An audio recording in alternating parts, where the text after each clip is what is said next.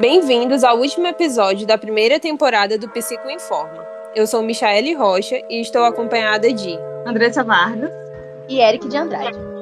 O nosso podcast é um oferecimento do Serviço Escola de Psicologia da Universidade Federal do Acre. Nesse episódio, vamos falar sobre assédio virtual, ou como é popularmente conhecido, cyberbullying.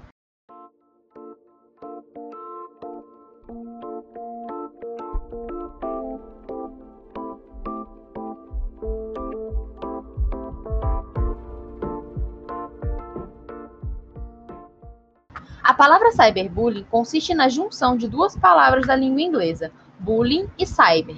Cyber é uma contração da palavra cybernetic, que significa cibernético, que se refere, na teoria da comunicação, àquilo que está ligado à rede de informação e comunicação, mais precisamente no âmbito da internet.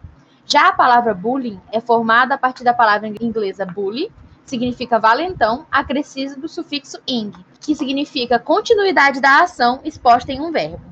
Um dos pioneiros a abordar esse tipo de violência é Besley. Em 2014, ele denominou o cyberbullying de uso de informações e de tecnologias de comunicação, como e-mail, celular, aparelhos e programas de envio de mensagens instantâneas, site pessoal, com o objetivo de difamar ou apoiar de forma deliberada esses comportamentos, seja de um indivíduo ou de grupo que firam de alguma forma outros tantos.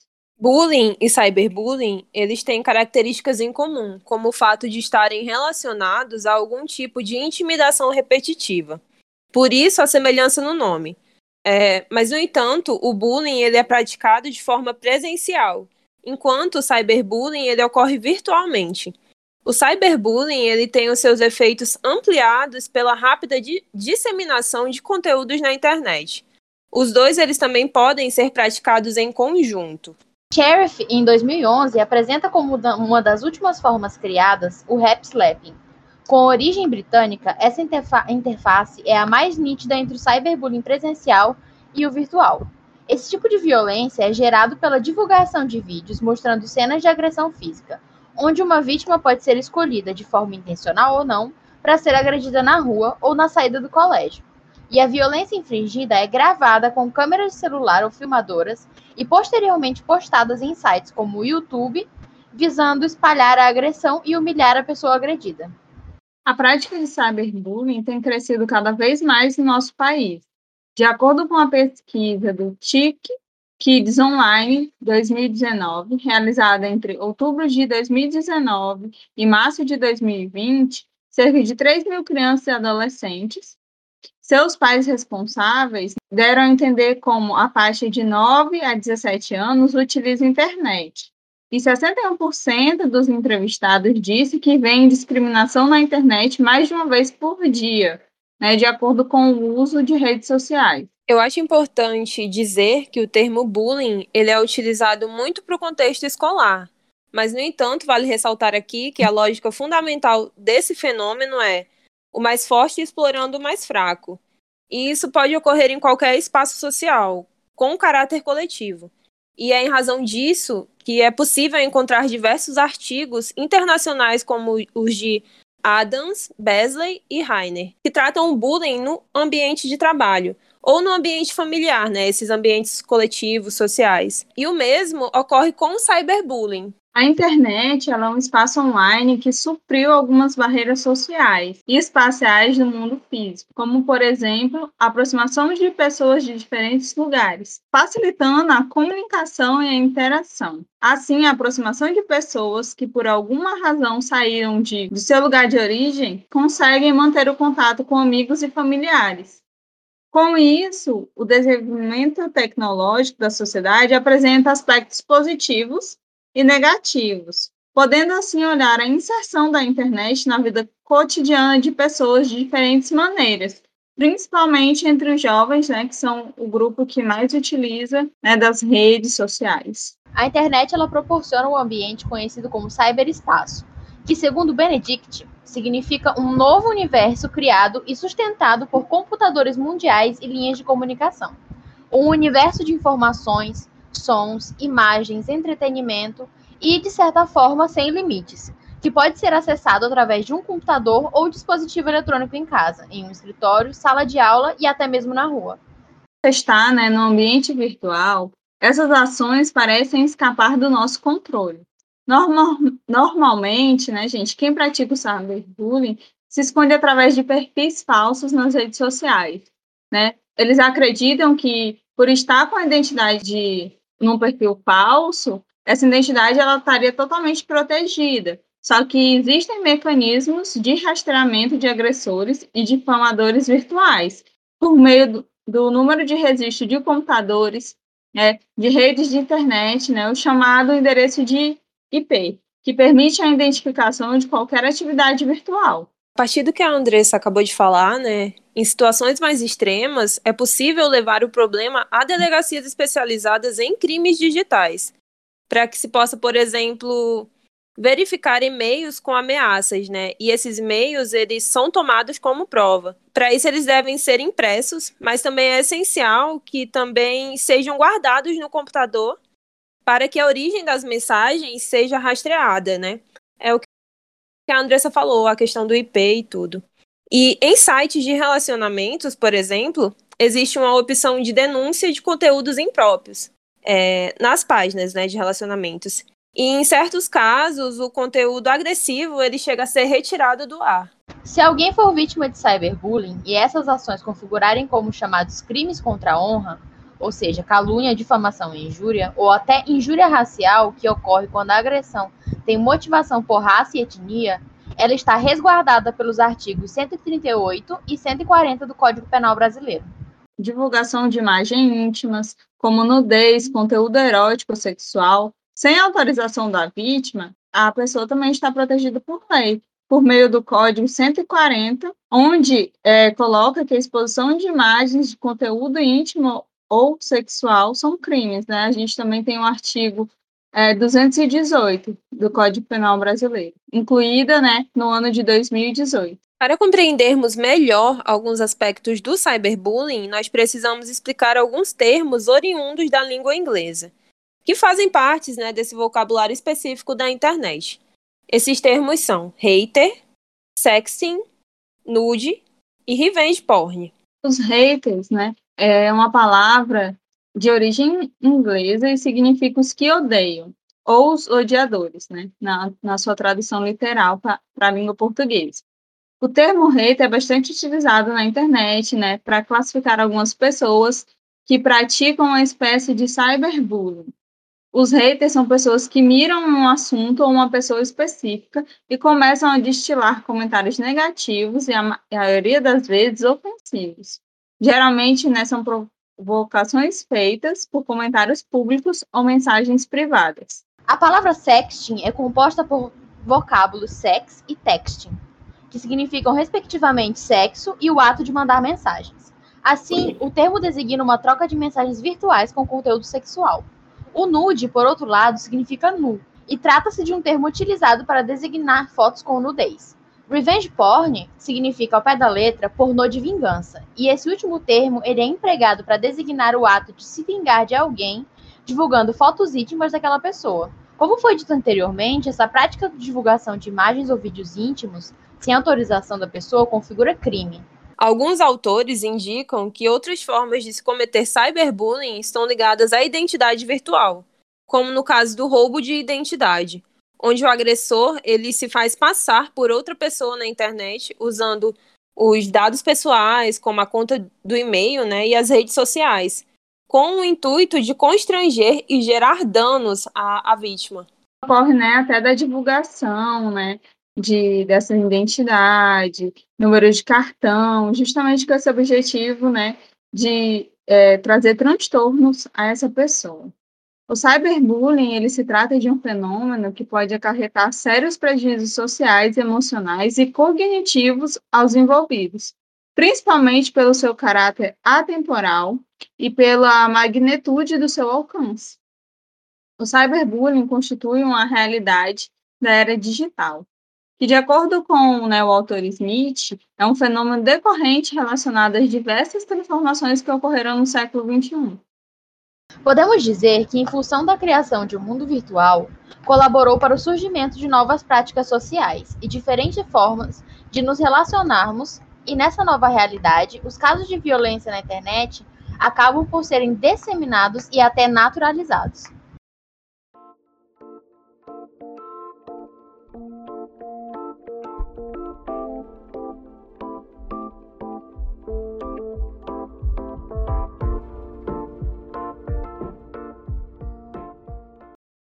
A partir de agora, nós vamos discutir através de uma visão social e psicológica. Artigo Reflexões acerca das estruturas psíquicas, a prática do cyberbullying no contexto da escola.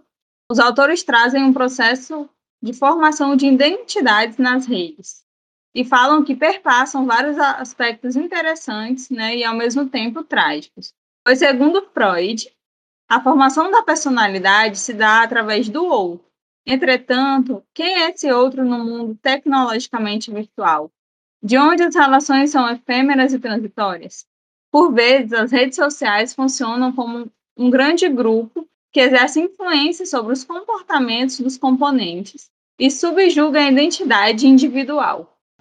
Segundo Freud, em 1969, no seu, na sua publicação Psicologia das Massas e Análise do Eu, existem dois fatores importantes. O primeiro é que o indivíduo que faz parte de um grupo adquire unicamente por considerações numéricas um sentimento de poder invencível que lhe permite render-se a instintos que, se estivesse ele sozinho, teria compulsoriamente mantido sob coerção. Ou seja, ele o indivíduo ele passa a tomar atitudes em massa que se ele tivesse sozinho, talvez ele não teria coragem de poder tomá-las é, ele fica então menos disposto a se controlar pela consideração de que, sendo um grupo anônimo e por consequência irresponsável, o sentimento de responsabilidade ele controla os indivíduos e desaparece inteiramente.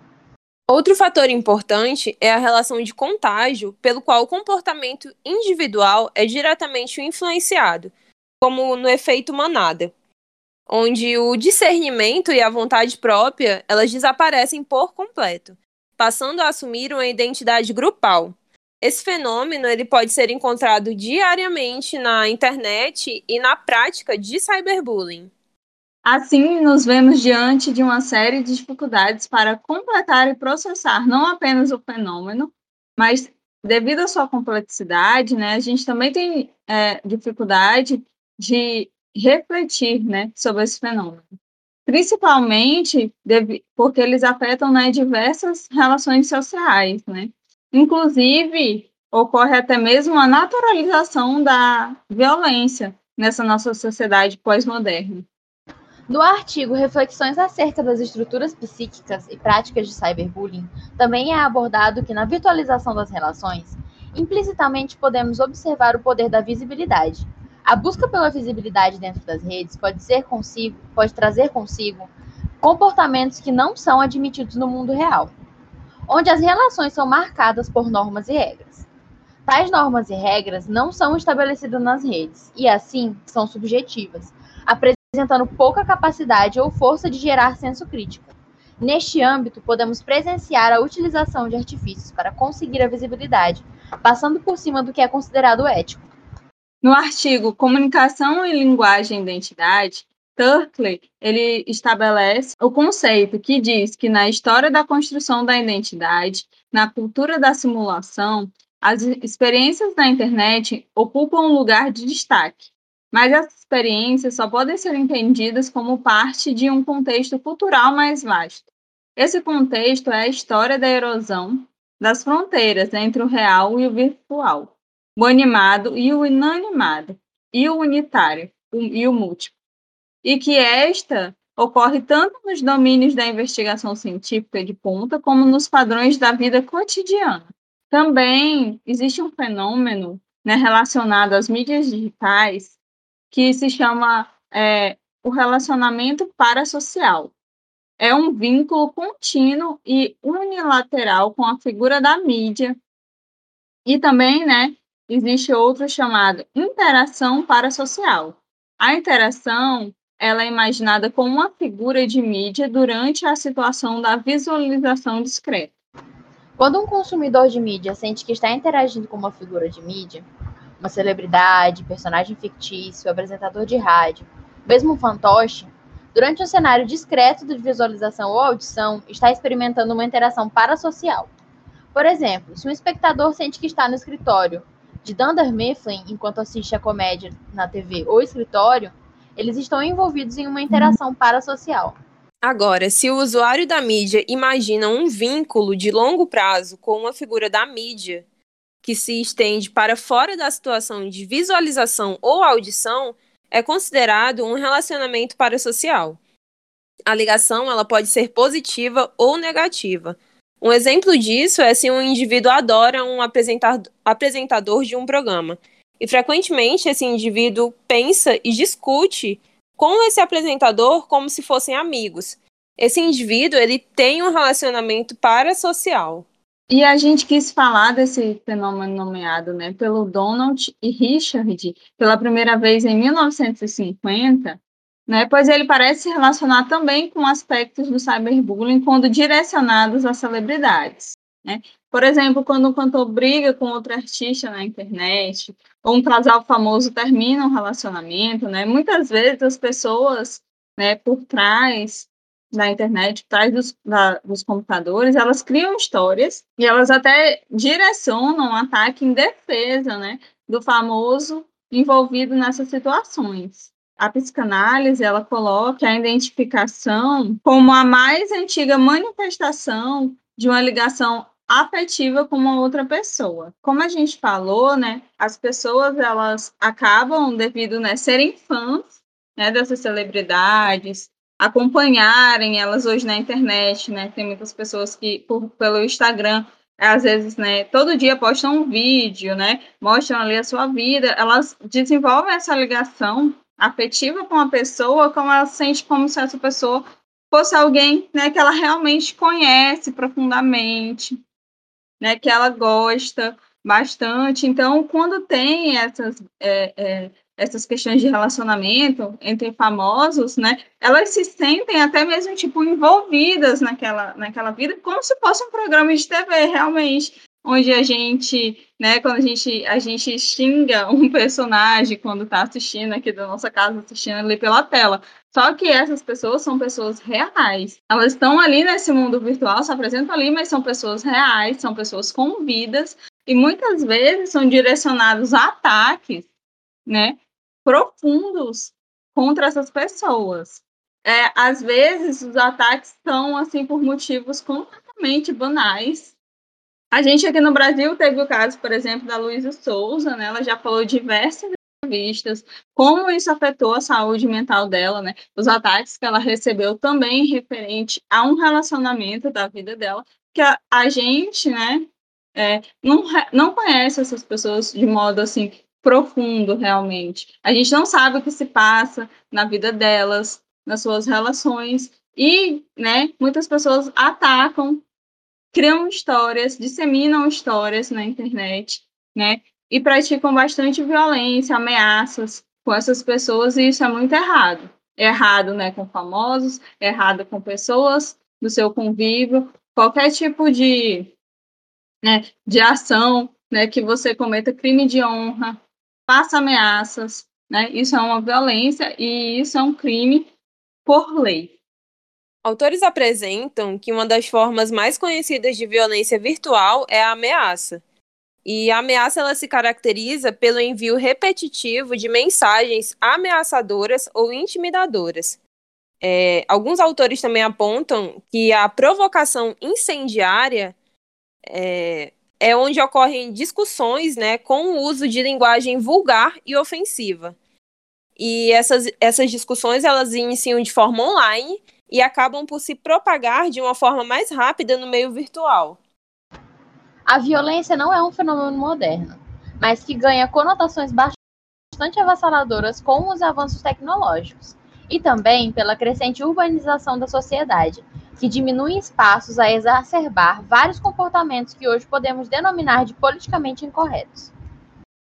É, por meios né, de algumas análises, de algumas obras freudianas, é, a gente destaca que o desenvolvimento psicossexual culmina exatamente na constituição do superego, quando, por meio da resolução do complexo de Édipo, as leis e as normas de valores vigentes são encarnados na figura dos cuidadores e são introjetados pelo sujeito. Desse modo, quando ele chega à fase adulta, tem a sociedade em si mesma e apresenta-se adequadamente né, suscetível à obediência da autoridade.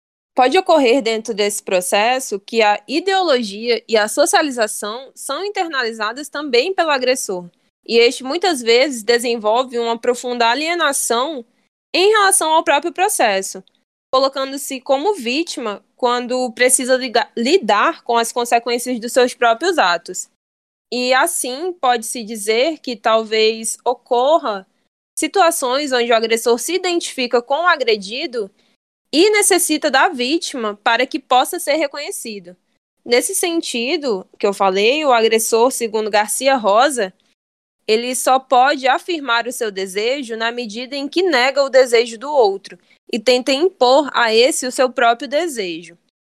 E ao negar o objeto de desejo, o outro, assimilando, o sujeito afirma-se como superior, mas ele permanece totalmente dependente deste, ou seja, o agressor é dependente da vítima para se afirmar ou sentir-se seguro. E nesse caso, o agressor é, antes de tudo, um indivíduo inseguro, né? A vítima, exposta a situações de humilhações, agressões físicas ou psíquicas, pode adquirir vários transtornos, como baixa autoestima, depressão, pensamento e ações suicidas e violência explícita ao agressor ou ao meio social, entre outros problemas psíquicos. De acordo com alguns autores, não devemos compreender estes processos apenas como oriundos da modernidade científica. Anteriormente, a sociedade também se estruturava em redes. Porém, com a tecnologia de informação, este processo ganhou né, um alcance muito maior e foi adentrando todos os setores da vida social. Inclusive, né, a, ocorreu justamente essa naturalização, a generalização da violência nas redes sociais. É importante tentarmos compreender que os aspectos de estruturação de um sujeito, eles não são necessariamente relativos e unicamente direcionados aos processos intrapsíquicos. Eles também são aspectos multicausais e por isso mesmo eles são complexos. Portanto, nós não podemos reduzir os processos sociais e psicológicos a um simples sistema baseado em causa e efeito.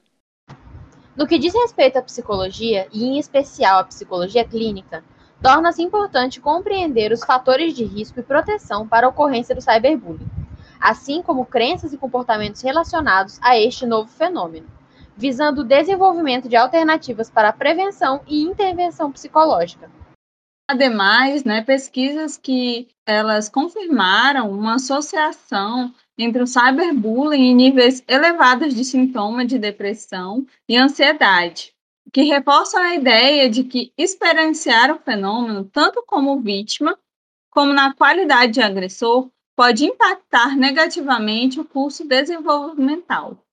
É importante nós pontuarmos que, a depender da agressão, a vítima ela pode ter sérios problemas pessoais e profissionais, e isso costuma ocorrer muito em casos de exposição de imagens íntimas na internet, né, por exemplo. Sim, até porque a internet as pessoas julgam muito a vítima que tem a, sua vida íntima exposta, né? A, mesmo que a gente tenha, né, a garantia da lei para punir, né, a pessoa responsável por essa divulgação, mas de modo social, pessoas na nossa sociedade condenam bastante a vítima. Então, às vezes as pessoas elas perdem emprego em razão disso, né? Elas sofrem bastante com consequências psíquicas e ainda têm que lidar com essas coisas, né? Às vezes elas sofrem com é, piadas, né? No dia a dia, sendo que isso é um crime. Ela é a vítima da situação. E se ela compartilhou, né, uma foto íntima com alguém que ela tinha um relacionamento, né, com alguém que ela tem uma relação, que ela confiava, ela não fez nada de errado, né? Cada um tem o seu direito, né, de viver a sua vida como queira. Agora, ninguém tem o direito de justamente como eu disse, é um crime por lei de divulgar na internet, né? Compartilhar também é crime. é, fotos íntimas de, de uma pessoa, vídeos íntimos sem autorização né, da vítima. Mediante esse fenômeno e suas diversas características, o papel da psicologia é fundamental no processo de ajuda ao combate ao cyberbullying e recuperação do equilíbrio do indivíduo afetado por essa violência. As empresas de internet têm sido pressionadas a desenvolver ferramentas do combate ao cyberbullying, visando a proteção de seus usuários e formas de denunciar o abuso online. Mas a verdade é que precisam fazer mais. Muitos sofrem com cyberbullying todos os dias, e alguns lidam com formas extremas de abuso online.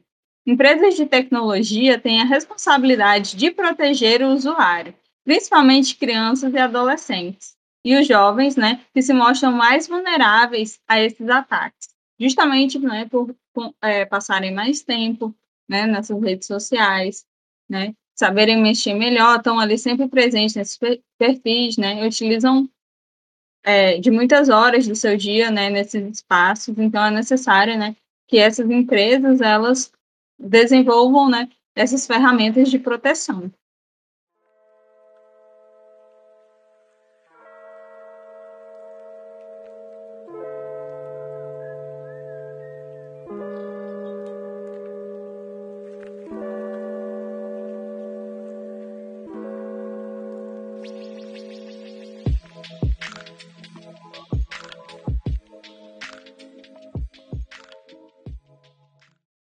Aqui vão algumas dicas sobre as configurações de privacidade dos seus aplicativos de mídias sociais que podem colaborar no combate ao cyberbullying.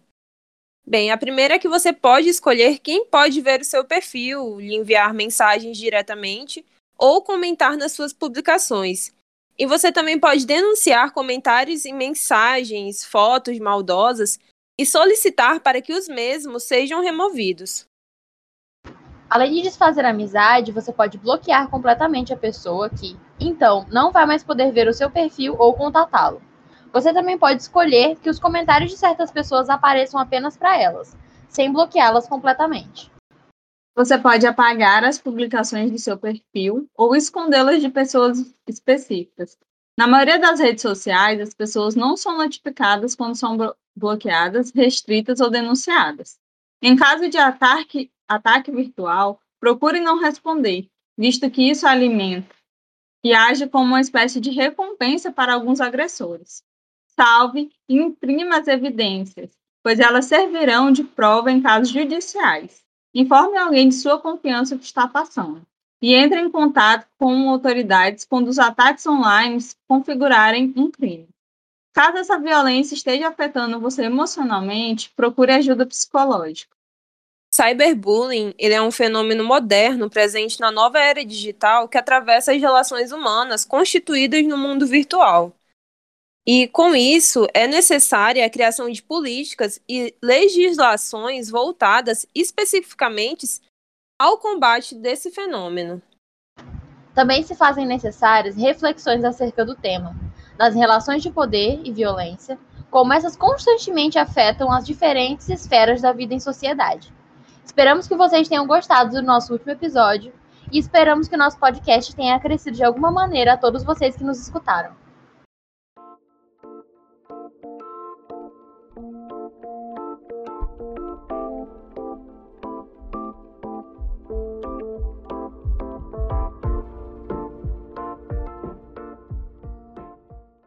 Até a próxima temporada, talvez. Se cuidem. E como abordado por Freud, o que nos ameaça não é apenas a doença ou a morte, mas também a ruptura dos laços sociais e a incerteza do futuro. Essa foi a primeira temporada do podcast Psico Informa. Tchau, pessoal!